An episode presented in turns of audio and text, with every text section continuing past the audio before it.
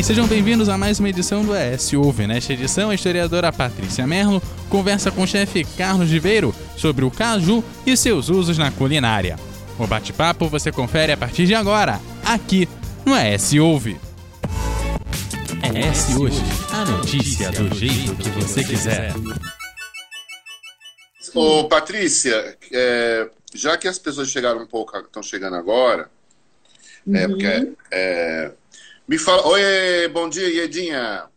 É, na verdade, eu queria que você faça assim um pouquinho só. Apesar de que a gente tem muita coisa para falar sobre caju e castanha, eu sobre a dupla, né? Saudades também. Ah, é, sim. Claro, né? É, fala só um pouquinho mais é para quem chegou agora sobre, sobre esse trabalho da Eliane Morelli. Eu tenho acompanhado ah, ela Sim. nas postagens, Sim. mas tem muita gente que não a conhece ainda. Pois é, olha só. Na verdade, a Eliane é uma amiga nossa que faz parte de um grupo de pesquisadores de história da alimentação no Brasil, tá? E o que eu queria chamar a atenção hoje é que está tá saindo uma coletânea nova sobre história da alimentação no Brasil, e reúne os maiores pesquisadores ou grandes pesquisadores é, do momento sobre essa temática, tá? É, história da alimentação no Brasil. E a gente vai ter ali quase 800 páginas de, de texto, enfim. É, e depois a gente pode colocar na nossa, nos nossos stories a capa com o link para o pessoal, porque o livro está em promoção, é uma coletânea, né? Uhum. É, mas está em promoção, enfim, eu acho que quem pesquisa história da alimentação é, é uma boa maneira de se atualizar sobre as pesquisas. É o primeiro volume é, de uma sequência que se pretende fazer atualizando essa discussão. Então fica aí a indicação, tá? História da alimentação no Brasil, tá?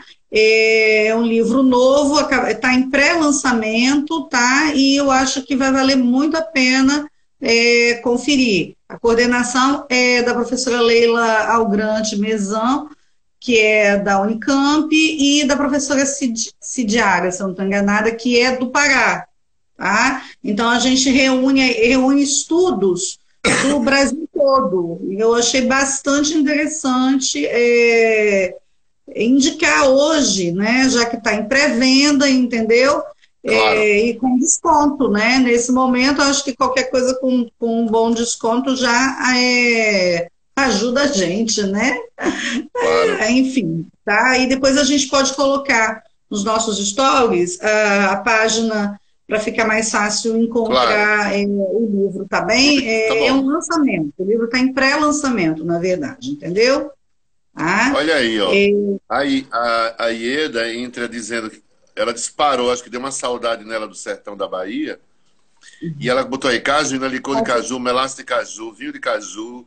Do caju se usa tudo. Caju. Maturi, maturi que é o caju verdinho, né? Eles fazem Ei, muqueca também. Castanha, serém. Que fruta é essa? Gostei. Na verdade, é uma fruta muito rica Inclusive, né, a gente fica impressionado, tá? Com a quantidade de, né, de coisas. É, de coisas, como ela é versátil. Ó, gente, o título do livro é História e Alimentação no Brasil. É História e Alimentação, Brasil, século XVI, XXI, tá? Coordenação da professora Leila Algrante e de Cidiana da Consolação. Depois a gente posta a capa, está em pré-lançamento, vários dos nossos é, colegas de pesquisa, né, Carlos, participam da, da obra, é, escrevem, enfim, fica a indicação para todo mundo para conhecer. É, uma, é um livro que atualiza, portanto, as discussões que a gente tem hoje é, sobre a história da alimentação no Brasil e sobre os regionalismos, inclusive, nesse processo, tá? tá Agora já vamos para o caju, né? Vamos para o caju. Vambora! hum. Primeira coisa interessante que eu acho que a gente tem que destacar é que, que o caju é uma fruta brasileiríssima, né? É, e que a fruta é a castanha, né? E não a haste. A gente hum. costuma. É, bom dia, Flavinha a gente costuma falar muito mais da haste do que da castanha. A gente costuma tratar a, a haste como sendo a fruta, e, na verdade, a, gente, a, fruta é a castanha. Inclusive, é a primeira parte que aparece dentro da Sim. florzinha, né? Quando ele está em período aí é, de floração. Mas a haste é muito saborosa, né? Fibrosa, Sim. doce, às vezes azeda, astringente, colorida, enfim. Então, a primeira coisa que eu queria chamar a atenção é essa, né? É, o período da floração é, come, começa normalmente no mês de julho, tá? Que a gente está começando agora, e o período de colheita costuma se estender entre setembro e janeiro. Então, é, uma, é um período relativamente longo, né? De colheita do caju. E é muito interessante que a palavra caju, que é uma palavra que vem do tupi, é, significa nós que se produz. Tá?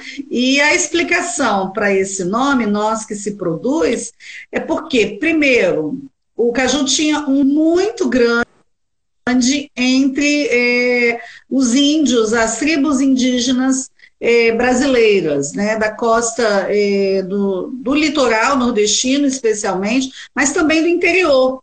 Então, existe uma coisa chamada Guerra do Caju, que eu não sei se você já ouviu falar, mas os índios do interior do Brasil, eles vinham para o litoral na época é, que os cajueiros estavam carregados e eles entravam em confronto com as tribos do litoral na disputa pelos cajueiros, tá? Então, por isso é chamado Guerras do Caju. E aí, a tribo que vencesse ficava com os cajus. Então, oh, o ditado é: ao, ao, vencedor, o caju, tá? Porque o que, que eles faziam? A tribo que vencia, ela cercava os cajueiros e ficava lá consumindo os cajus até acabar. Até acabar. Então, ficava meses ali é, ao redor desses cajueiros, porque realmente, entre os frutos típicos do Brasil, uhum. o caju era o fruto mais apreciado pelos índios. Então, você tem toda uma disputa ao redor desse, desse é, alimento, né? Desse fruto, enfim. E eles consumiam tanto a haste, né? Quanto a castanha, tanto verde quanto é, assada, né, madura, assada, Sim. enfim.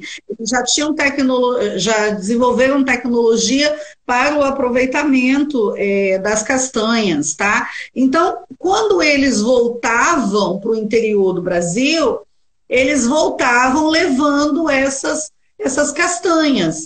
Daí o nome caju significar nós que se produz, porque eles iam espalhando essas, essas sementes dessas castanhas pelo caminho, e aí os cajueiros vão aumentando também em função, cajueiros, cajuais vão aumentando em uhum. função disso. Eu achei muito bacana, porque normalmente a gente conhece um, um ditado é, que diz assim, ao vencedor as batatas, não é? Pois é, entre os índios é o, ao vencedor os cajus, porque uhum. na verdade a grande disputa ela era pelos cajus.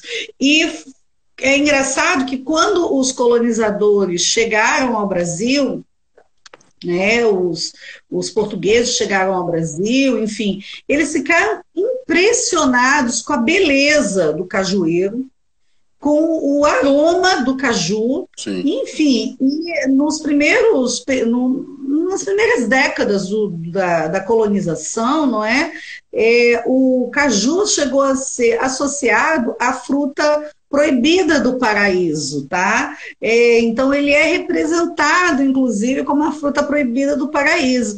E os, os europeus se encantavam com esses cajuais sem fim, carregados e perfumados por toda essa costa arenosa, né, que pega boa parte aí do Brasil, principalmente a partir do Nordeste. Uhum. No entanto, Carlos, uma coisa que eu achei muito bacana é que o centro difusor desse, desse fruto no Brasil, a origem dele está na Amazônia. Olha que interessante. Nossa. Então, na verdade, ele vem, ele vai migrar da, do Baixo Amazonas, entendeu, para o litoral, e ele vai se adaptar muito bem a esse território é, arenoso, arenoso, do litoral.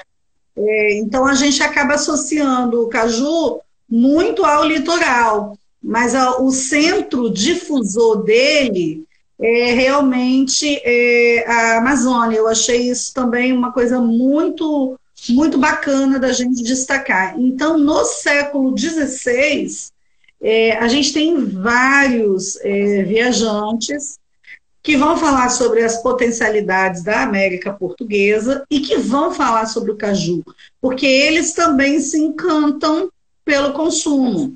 E é muito, muito legal a gente perceber que os índios eles não tinham hábito de tomar refresco, né, de tomar suco, como a gente toma hoje em dia. Sim. Então, o refresco costumava ser o, a, o caju em si, a, a, haste, né? Então, eles chupavam a haste como uma forma de refrescar. E os europeus vão aprender a fazer isso, vão, é, vão aprender, inclusive, a utilizar é, o caju como remédio, tá? E, de fato, ele é indicado para uma série de, é, de problemas é, da saúde, enfim. É, as folhas são consideradas também curativas, enfim.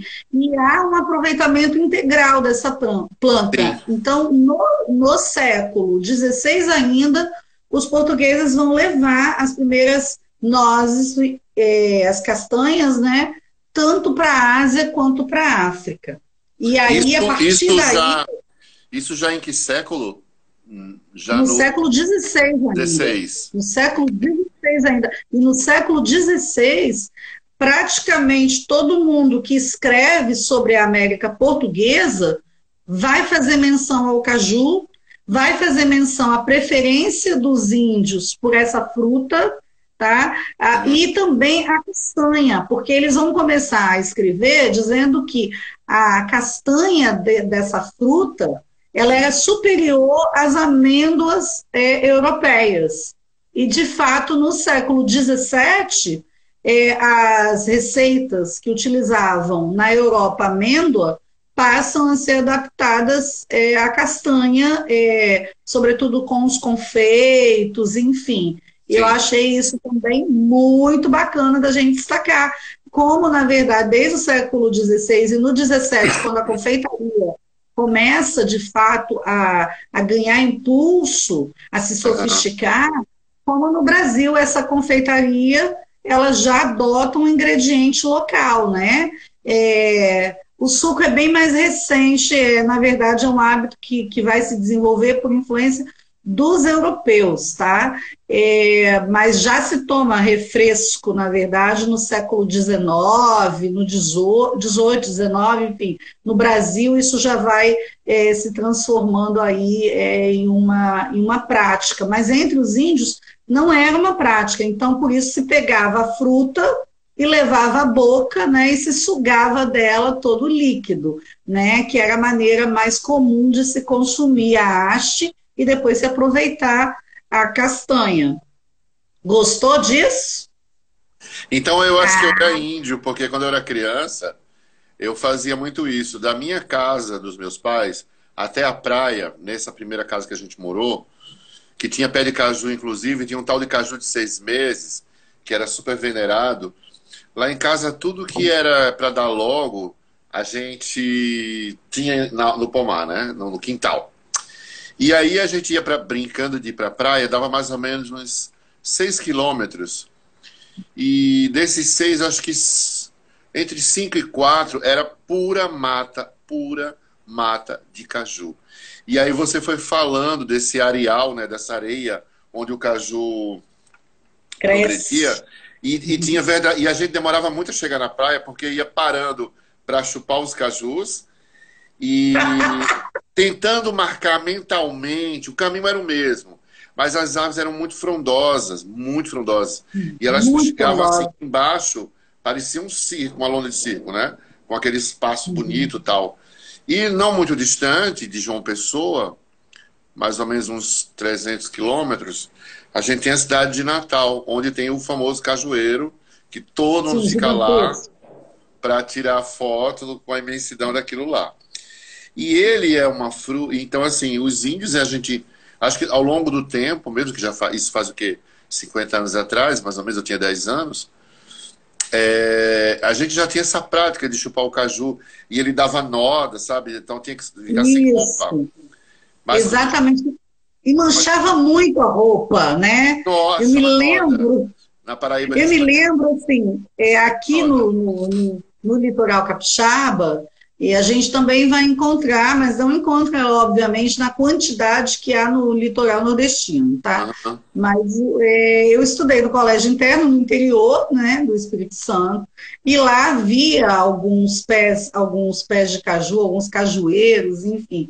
E eu me lembro que era uma disputa. Uma das coisas que sempre chamou muita atenção é o aroma, né? O aroma do caju quando ele está maduro, né, o cheiro chega a uma distância imensa. E isso acaba é, trazendo a, a, todo mundo, todo mundo quer as abelhas, inclusive, entendeu?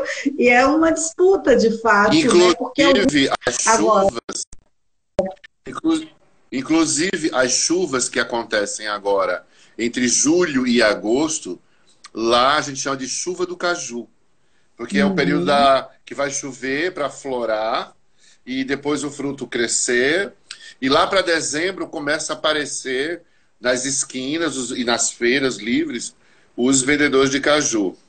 Uhum. Mas por conta desses, dessas sementes novas, enxertos, em algumas, em algumas regiões nós temos o caju o ano inteiro.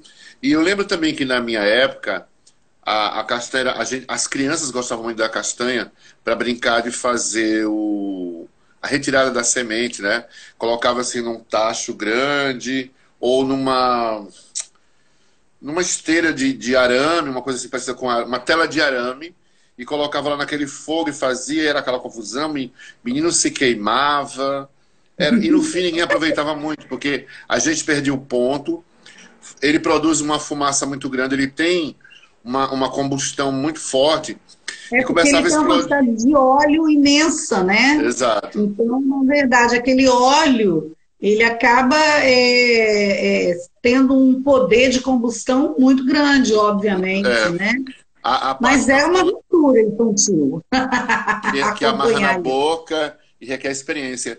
Eu te falo, eu chupei muito caju durante a minha infância e a gente nunca sabia. É um sorteio. É, foi assim, ah, é, é vermelhinho, tá vermelhinho, esse é bom. Não, é assim, eu entendo que não exista isso, porque na verdade é sorte, é um sorteio, né? E ele amarra muito na boca. E outra coisa, a noda de castanha também é perigosa na pele, porque ela queima do jeito que as né? crianças faziam tatuagem de caju. Uhum. Com a uhum. coisa do caju. É, eu li um ditado que dizia o seguinte, que as dores do coração, elas é, demoram mais do que a noda de caju para se curar, entendeu? Então...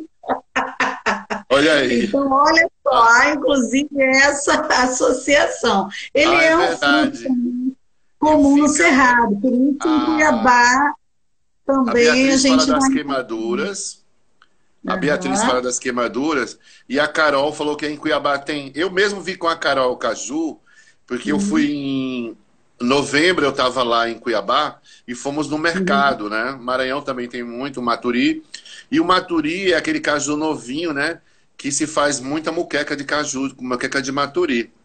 Você sabe, Carlos, que a primeira, é, o primeiro prato parecido com uma muqueca que eu localizei na pesquisa com, que eu tenho feito com o Fernando, é, nos livros de cozinha publicados em Portugal e no Brasil, a primeira receita parecida com a muqueca que a gente considera hoje muqueca é uma receita de caju, inclusive, tá?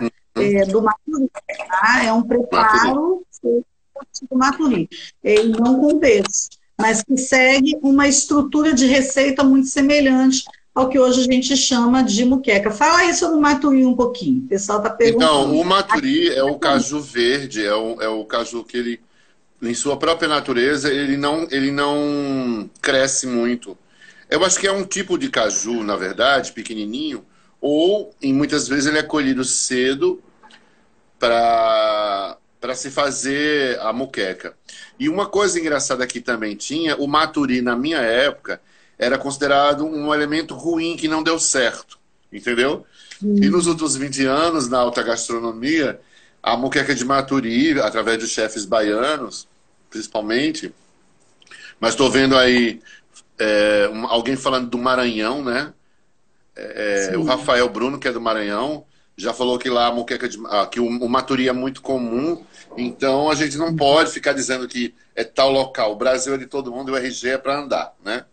É, então... Na verdade, a gente vai se apropriando também. Essas trocas é. fazem parte da cultura, porque a cultura está viva, né? É. Então a cultura e, é que se sustenta na troca. Né? E uma das coisas aí... muito, muito fortes no caju, é, que eu observei naturalmente na minha ordem natural de vida, é que assim havia uma necessidade de se colher o caju muito rapidamente para o consumo doméstico, em ruas, vendendo, mas principalmente para os doces. Os doces. É... Ah, o Val tá aí, Val! Entrou outro chefe. Tá cheio de chefe hoje aqui, hein? Eita, é o tema. Tá a responsabilidade? E, então, a, a, o aproveitamento. o Eder. Beijo, Eder. O aproveitamento doméstico era muito forte no que diz respeito a não perder, né? Porque é uma fruta que só dava num determinado período uhum. e, e a gente, minha mãe fazia muito, o pegava o caju assim, uhum. furava com palitinho ou com garfo, espremia com a mão e quando já estava moderno, espremia com aquele espremedor de batatas, né? Sim. E deixava ele na peneira, na urupema, na peneira de palha, para escorrer o máximo do caldo possível. E depois ela fazia aquela calda normal e colocava nos vidros. Quando colocava nos vidros, era algo assim surreal. A compota de caju, compota. maravilhosa. Para você ter uma ideia, essa compota de caju, ela, ela é, foi considerada algo tão tão inusitado e tão fantástico de ser consumido, tá? Que no século XVII, quando os holandeses invadiram ali a região é, do Nordeste, né, ali a região de Pernambuco, Maurício de Nassau ele vai é, lançar uma lei que proíbe que se corte pés de caju tá? Exatamente porque é, os holandeses se tornam grande, a, grandes apreciadores e eles passam, inclusive, a, a levar para a Europa e é o período em que essas compotas vão chegar às grandes mesas europeias, porque é um produto exótico, tá? E vai se transformar num fascínio essa mistura aí de caju e açúcar. Olha que coisa interessante que a uhum. gente tem que observar.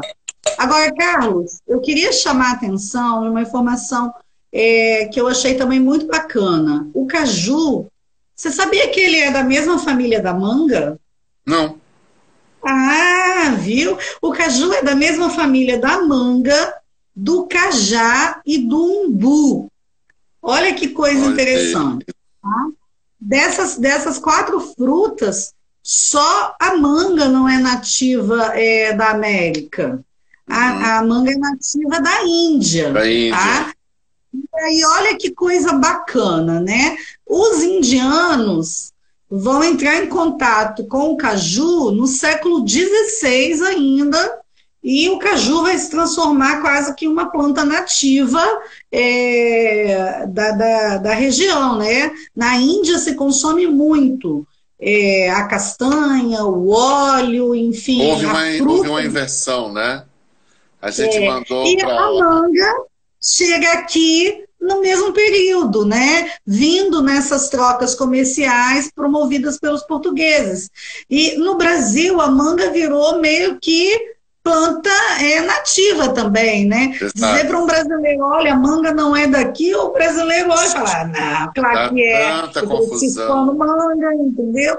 Mas eu achei muito bacana a gente perceber como essa troca cultural, na verdade, né, é, ela acontece e ela se naturaliza. Da mesma maneira que na África é, se considera a mandioca como nativa de lá. tamanha a naturalidade com que isso foi sendo incorporado ao longo claro. do tempo. É, tem um professor, um pesquisador indiano, Kapil Raj, que ele fala exatamente sobre essa circulação. Não é só a circulação do produto, uma atenção, tá? São a circulação, a circulação de técnicas, na verdade, de saberes, de aproveitamentos e como esses produtos eles vão ganhando outros usos, né, e adaptações nos lugares em que eles são recebidos, né, que não são necessariamente as mesmas, né, é, do lugar de origem. E a gente vê a circulação é uma grande característica, né? Eu achei muito legal a gente é, destacar essa, essa proximidade e essa troca, tá? Tá. Então, o chefe Guto Medeiros, amigão querido, professor, é, diz que em Umuarama, no Paraná, as ruas têm, têm. Acho que deve ser como o Jambeiro em João Pessoa, aquelas canteiros no meio da, da, da rua, né? E que dá, que dá lama. E a molecada deve aprontar legal, né? Porque toda criança, toda criança, estou falando criança, não as de hoje, tem um fascínio por árvore, né? O fruto. Ah, mas eu quero dizer para você que até hoje é, a manga veio da Índia, então essa é a troca que eu queria chamar a atenção. Quer dizer, nós mandamos o cajueiro para lá e ganhamos a manga em troca. Eu achei essa, é. essa troca também muito a, interessante. A manga, ela, ela, ela, ela realmente se esparramou no Brasil é, de uma certa forma que a gente não consegue pensar que a manga veio de outro lugar, né? E aí, Exatamente. Patrícia, voltando aos anos 70, quando a indústria do caju começa a pegar, pegar ritmo, né? As marcas, uhum. a, a, em, no Nordeste tinha uma marca chamada Palmeiron, que ainda existe hoje, que fazia a uma... Minha, a marca aqui da minha infância é Jandaia. Ontem Jandaia eu estava é, eu estava ontem lembrando quando, como a gente tomava, eu to, a gente toma ainda muito suco de, muito refresco de caju, Aqui né? casa é direto. Pois é. É o jeito. Só que não era na caixinha, né? É, não, não existia em caixinha, não era em garrafa de vidro. Garrafa, eu ainda compro ah, garrafa, inclusive. E você ainda tinha que botar água para, né? Isso aí, isso aí. Esse aqui hoje é, esse aqui hoje é o mais barato, então eu tomo ele por isso. Custa 3, eu acho muito barato, R$3,90. Eu sempre tenho na geladeira. E hoje de manhã eu jurava que ia fazer um puta sol aqui hoje, eu ia fazer uma caipirinha. Mas depois eu lembrei, né, que eu pus um gin aqui dentro, né? A cajuína, ah sim, mas a cajuína chega muito cara aqui, né? A cajuína é um refrigerante Fala um muito barato. gente da cajuína, muito barato. Carlos. Não é no Nordeste, não. No Nordeste já é caro. Não. Ele, aqui ela fica caríssima, a cajuína aqui fica preço, nem sei dizer o quê. Quando eu tinha um restaurante, a gente ainda comprava, mas não era barato. É uma coisa. Claro, tem o transporte, tem o lucro, né? Uhum. Mas a cajuína é um negócio. A casa de Ieda tem cajuína direto. Mas não é assim uma coisa Mas barata. a cajuína, a cajuína, é, fala pra gente o que, que é, um licor? Não, ele na verdade Nem é um extrato. Ele é um extrato Oi? natural tirado do caju. E aquela coloração se dá pelo tempo que fica nos tonéis e o tipo de cozimento que é dado no preparo. Ah, mas aí e você usa, você toma... É como um licor? É, ele, ele é um... Ele, não, você toma como fosse um refrigerante. Ele não tem gás. Ah, hum. ele, ele não tem gás. Ele é como, parece muito um chá, certo? Uhum. E, e Olha, verdade, eu quero te dizer que você tomou um pito da nossa nutricionista aí, a Beatriz, dizendo que não é para tomar fazer suco o quê, meu amor? Aonde eu vou arrumar? Eu sei que nutricionista... Você vai comprar o da garrafa para fazer. Porque o da garrafa tem caju, é só tá você misturar a água e adoçando. Tá tudo certo. Aqui em casa a gente faz assim. Ou então a gente compra congelada a polpa do caju, inclusive, tá? Então já tô te dando aí os pitos para você já, já levar, viu? Olha. caju. Então a cajuína é como um refresco. Caju, na, caju no olho dos outros é refresco, tá bom? Entendeu? Ah. Vá procurar caju aqui em São Paulo. Eu não consigo comprar uma bandeja por 20 reais. É muito caro. Bom, enfim. É verdade. O quem não tem caju, eu, fico, eu fico muito feliz. Não estou fazendo propaganda, não. Tomara que eles vejam e mandem para mim. É, então, a cajuína é maravilhosa. É... Ela é muito boa, mas ainda é um produto que chega muito caro para a gente aqui em São Paulo. Lá uhum. no, em Teresina, a tal cajuína cristalina, ela é maravilhosa. Enfim, eu não consigo agora, no momento, eu não tenho dinheiro para tal. Então eu vou me virando. Aí, às vezes, quando a gente viaja atrás da Paraíba, esses aqui, baratinho, Isso, essa delícia. Aliás, é Carlos. Oi. Eu queria chamar a atenção que, assim, a gente encontra muito é, caipirinha, né, feita com caju, caju. na época do, da, da, colheita, né, enfim, sobretudo quando a gente viaja para o Nordeste. Eu vi que o Cássio, Carlos Cássio estava aí presente, que ele trabalha com viagem, deve se lembrar que o porro dele, quando chega na costa nordestina, todo mundo está lá atrás... É, de uma caipirinha de caju, né? Eu ah. acho que a, é, o caju amigo, eu acho que a beleza ah, também, a beleza também atrai, não é? O preço também não é muito agradável, não. Mas a beleza do, da bebida, né? Ela faz, na verdade, da vontade de tomar, da vontade de, de degustar, né? E parece Sabe? muito comum no verão, né? Muito associada a essa ideia do calor, do verão, né? Sabe quem é muito. Quem gosta muito de fazer caju amigo, que está aqui presente? A minha irmã Flávia. Ela adora um caju amigo. E ela é uma expert em fazer, hein? Vamos pedir a receita a ela, né? Ela devia mandar a receita para a gente colocar, tá é, vendo? Eu acho. Inclusive, ela faz as compotinhas dos cajus e guarda para isso. Eu não sei se ela tem, né? Uhum. E, e, é. daí, e daí eu disse para ela, é, eu ia até fazer essa, essa, esqueci completamente de que íamos ter esse bate-papo. É, não, não esqueci o bate-papo, mas esqueci de, de fazer. Eu falei, poxa, posso fazer. Eu já ficar brava. Posso fazer o caju amigo, né? Que é uma, é uma bebida, um drink aqui em São Paulo muito cultuado, muito aceito. Ah, e como é, é que ele é? Conta aí pro pessoal. Na verdade, assim, existe. Eu não sei a receita de copo, porque eu, na verdade, só quero beber. Mais ou menos. Mas ele fica bem forte. Talvez eu acho que a, a Paty Mol consiga falar mais. Escreve aí, Paty. Paty, manda assim, pra gente aí. Mas aqui, aqui em São Paulo tem alguns, algumas pessoas que fazem esse drink, que são famosas fazer. E ele, na verdade, ele é um, uma bebida de muita aceitação. Ele fica hum. muito, muito forte, eu acho forte não, tem já fiz doce caipirinha. Aí, já levou tudo. Ela já arrasou com tudo.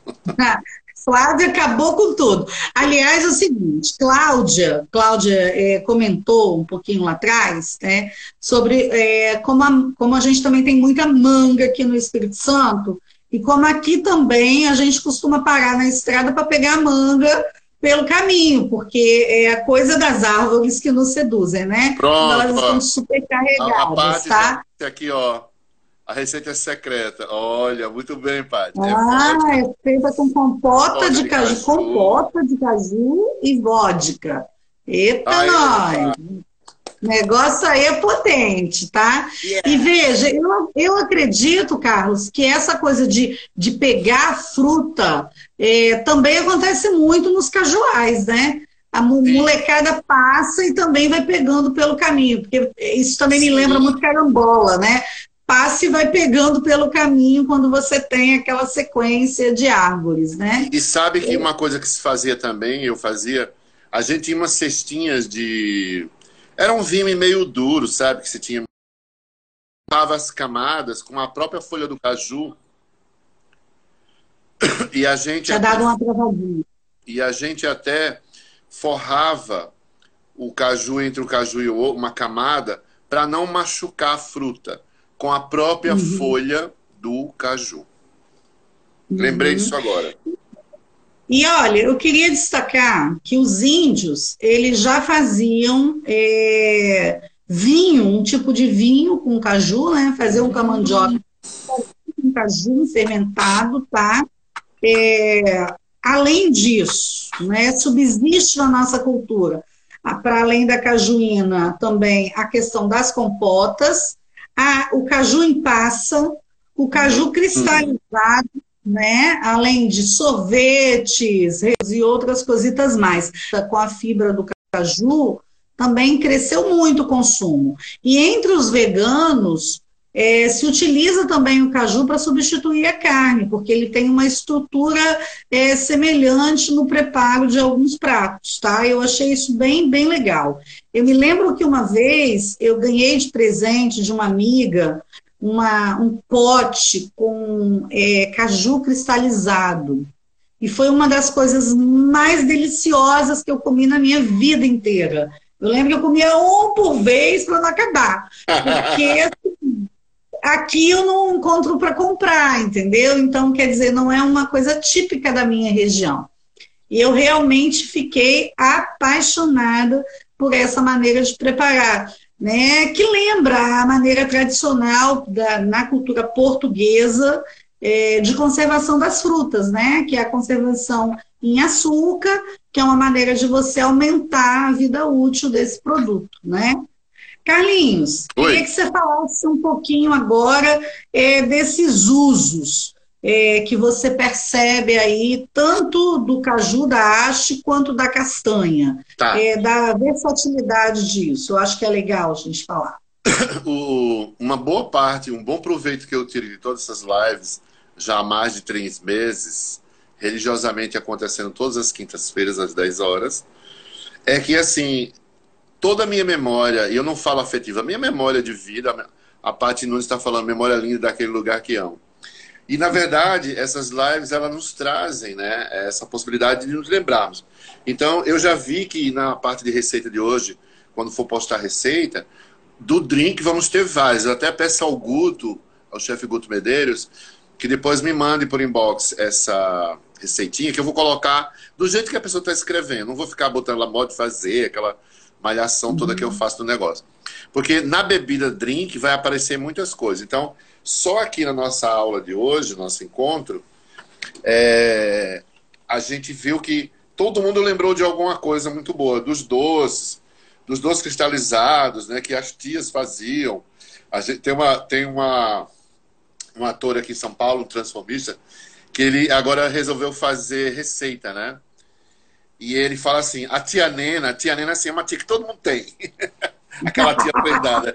Ele fala assim: se você não souber saber, pergunta pra tia Nena, que é a Silvete Montila.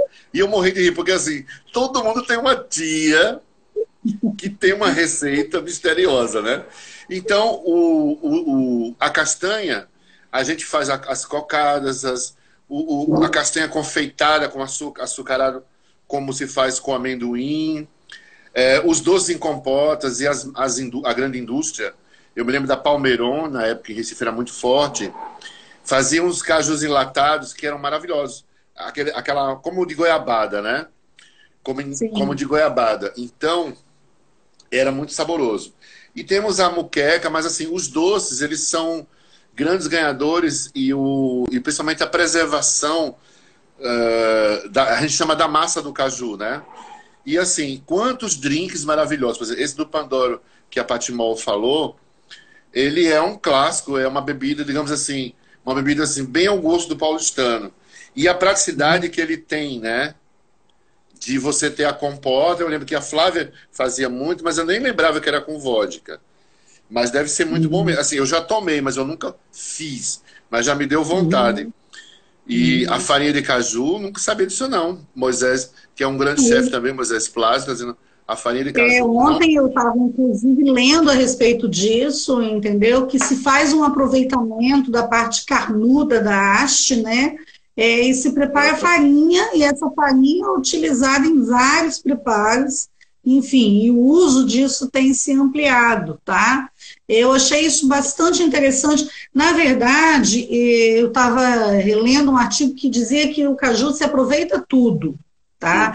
Que a madeira, a madeira da, da do pé caju, do cajueiro é uma madeira belíssima, madeira com uma grande durabilidade, né? Isso. Então que é, bonita. quando é, quando o cajueiro está velho, se usa essa madeira, entendeu? É, para fazer entalhos de todo tipo, tá? É, que o, o, fruto, que é a castanha, a haste, ela vai ter um uso né, extenso na, na alimentação, né? É, também na produção de óleo, né? A produção de óleo é uma produção muito importante do óleo de, é, de, da castanha do caju, tá? E que para as folhas elas têm uma função curativa, tá?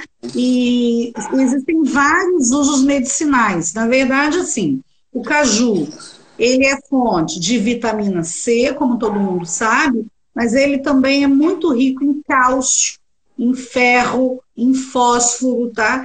E, inclusive, ele é indicado para combater o reumatismo, tá? Aí. Então, é, por isso, inclusive, é, ele é bastante procurado. Ele tem é, propriedades que combate a questão do reumatismo.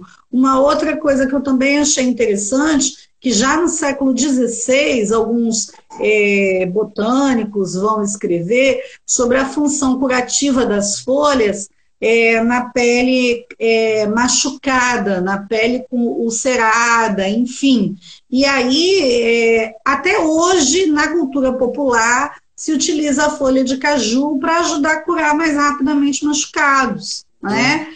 Veja como, na verdade, esses saberes eles vão se reinventando e vão sendo é, reapropriados, não é? Eu acho é. que, que o bacana é, desses encontros que a gente tem feito é exatamente essa troca que, que tem sido muito legal, que é entre as informações que a gente traz e aquilo que a, o nosso público traz também, porque a gente consegue costurar uma leitura sobre esse ingrediente, que é uma, uma leitura também mais rica, né? Sim. E isso é algo muito significativo, não é verdade?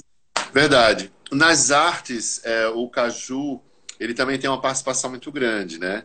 A gente tem a dupla sertaneja castanha e caju, que é. Ah, é verdade. Incrível. Tem que falar disso, tá? Então, Mesmo é... porque o pessoal mais velho que eu conheço, mas é o pessoal mais experiente, entendeu? Me perguntou se a gente ia falar da dupla sertaneja. Eu falei, o Carlos, um vozeirão, ficou responsável por falar da dupla, que é dupla, inclusive, é de Pernambuco. Exatamente, tá? de Jaboatão, de Jaboatão dos Guararapes.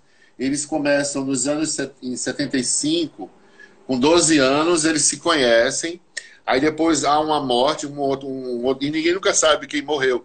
Existe até uma, uma um monte de perguntas no, no Google que fala assim: quem morreu primeiro, Castanho ou Caju, né? E o Rolando Boldrin, ele faz algumas entrevistas com a, a, dupla original e com a dupla que se formou. Fora disso também, do, dessa dupla. Ah, e o legal deles é que eles são muito debochados as músicas são todas em duplo sentido e, e sempre um é como se fosse assim o antigo cordão encarnado eu interpretei assim e o antigo cordão azul do pastoril. Porque um fala do inferno outro fala do céu. Um fala do pecado outro fala dos protestantes. Eu vi que faz uma uma brincadeira com cordel né Carlos? Que é Exato. outra característica do Nordeste. Beatriz só um minuto. Beatriz fica no não preocupa não, Beatriz, você pode dar bronca na gente, você é nossa nutricionista, a gente aceita a bronca. Você e eu sou preguiçoso. E aí, na, é na, na, arte da cultura, existe na, nos, folhetos, nos, folhetos, nos folhetos de cordel uma quantidade muito grande de, de arte feita através do caju. Eu mesmo consegui fazer alguns quadros bem interessantes, de, é porque não estão comigo. Eu, eu dei de presente para uma pessoa que não merecia, inclusive, uma, uma coleção de, de, eu acho que eu fiz seis, oito, oito, te, oito quadros, assim, a giz de cera, com cajus belíssimos, mas deita dado. E outra coisa muito importante também que eu acho linda é um poema do Manuel Bandeira que chama O Meu Cajueiro. E quando eu era criança, lá em Barbacena, lá em João Pessoa, é, existia um livro chamado, um livro que era um livro didático, que, é, que era impresso para todas as escolas públicas. Chamava-se Nordeste Lições, né? E, e, na verdade, o Nordeste Lições, ele tinha esse poema lindo Do, aliás, não era, era na Mágica do Saber, era um, um, livro que todas as crianças, pelo menos no Nordeste, recebiam esse livro gratuitamente do governo, do MEC. O MEC essa semana, hein? Foi que foi. Bom, deixa pra lá. Não, mas deixa pra lá, Carlos, deixa sem pra polêmica. Lá, deixa pra lá se prender. Deixa pra lá, doutorado, deixa pra lá. E esse poema do Mondel Bandeira era algo assim muito fantástico, porque ele dizia da separação entre o, entre o menino e o cajueiro, sabe?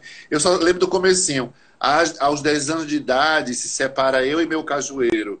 Aí ele tem um, a, o desenho do menino cajueiro, a banda com as folhinhas. É, é, um, é um poema muito bonito, mas é longo.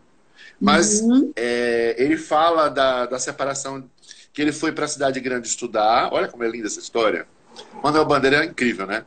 E ele fala do. Aí ele diz que quando a mãe dele manda, olha eu lembrando também, do, manda a primeira cartinha para ele, colocou lá dentro uma compota de cajueiro e, com, e colocou também uma folhinha como um símbolo de união entre o menino e o cajueiro.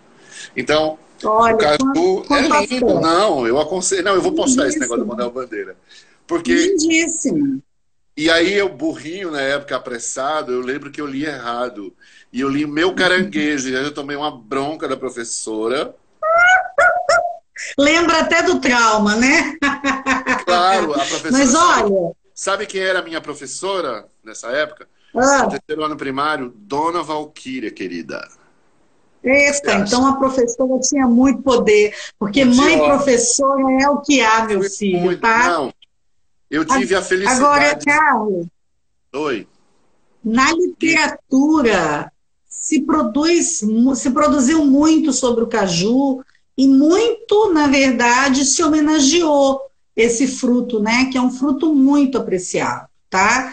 Então, assim, é, isso mostra o quanto ele, na verdade, se conecta à própria interpretação do que é o Brasil, né? Quando a gente pensa na Carmen Miranda, arrumada nas apresentações, aquele monte de fruta na cabeça, o caju está sempre lá também. Tem uma coisa muito legal que eu queria contar, que eu esqueci de falar mais cedo, que os índios, eles usavam o caju para contar o tempo, os anos, tá? É, então, a, é, a, o período da colheita do caju marcava também a passagem de um ano para o outro, tá? Olha que coisa interessante. Por isso, é inclusive, em, alguma, em alguns lugares do Nordeste, principalmente, é, você fala, substitui a palavra anos por caju. Nossa, fez mais um caju, hein? Exatamente por causa dessa associação entre o cajueiro e o tempo, porque o tempo. como ele produz uma vez no ano, não é? Então, os índios marcavam o seu calendário a partir é, da floração e da colheita do caju. Eu achei isso como muito legal gente, também. Como a gente na Paraíba tem essas florestas, tinham, né? Agora já viraram empreendimentos imobiliários. É, na Paraíba, houve um período dos anos 80 em que boa parte dos grandes artistas plásticos, de lá eu lembrei agora Clóvis Júnior, e ele pinta assim árvores imensas de caju e ele, inclusive, o Clóvis Júnior, ele faz, ele faz essa, essa, essa alusão ao, à fruta do, do, pecado. Ele coloca Adão e Eva no paraíso, num, debaixo de um pé de cajueiro muito grande. Lembrei agora disso. Boa. E também outro artista que eu gosto muito, Flávio Tavares. Ele, ele faz muito ele faz muita alusão ao caju. Por quê? Porque o caju, pra gente lá, ele tá, é uma fruta real, né? é aquele método, é. o método Paulo Freire, que você é alfabetizado com aquilo que você tem, né? Então, se você é. tem caju, você vai pintar caju. Eu acho uma fruta Sim. bonita, fascinante, cheirosa. Cada, uhum. cada tipo de cajueiro tem a sua matiz de cor, não é? Tem umas que parecem bochechas pintadas antigas. De telas com aquele rosa, aquele vermelho arrosado, assim. É, são cores de matizes que você não consegue controlar. É uma diversidade, né? Uma diversidade é. visual e uma diversidade de sabores. Está chamando Exato. atenção sobre rituais indígenas de, de beberagens envolvendo bebida Sim. fermentada a partir do caju. De fato, eu comentei isso um pouco mais cedo, assim como se fazia também com o fermentado da mandioca, e são rituais de troca de saberes, sim. São Sim. rituais em que você faz toda uma troca de conhecimento entre os mais velhos e os mais novos, rituais em que você compartilha, portanto, os saberes ancestrais, né? Eu acho que é importante a gente destacar como esses rituais. Sim, estamos acabando. Como é esses rituais, na verdade. Não perder. Salvar. Sim, pode deixar.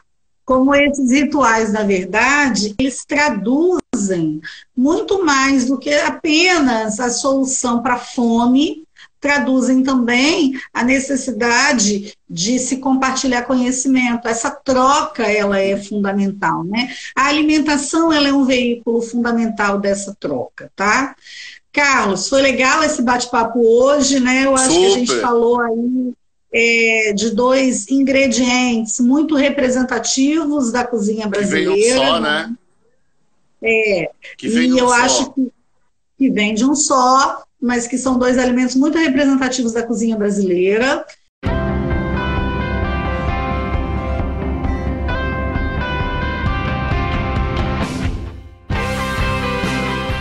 Você encontra o S Hoje nas redes sociais, arroba S Hoje no Twitter, Facebook e Instagram, no canal do YouTube e em shoje.com.br.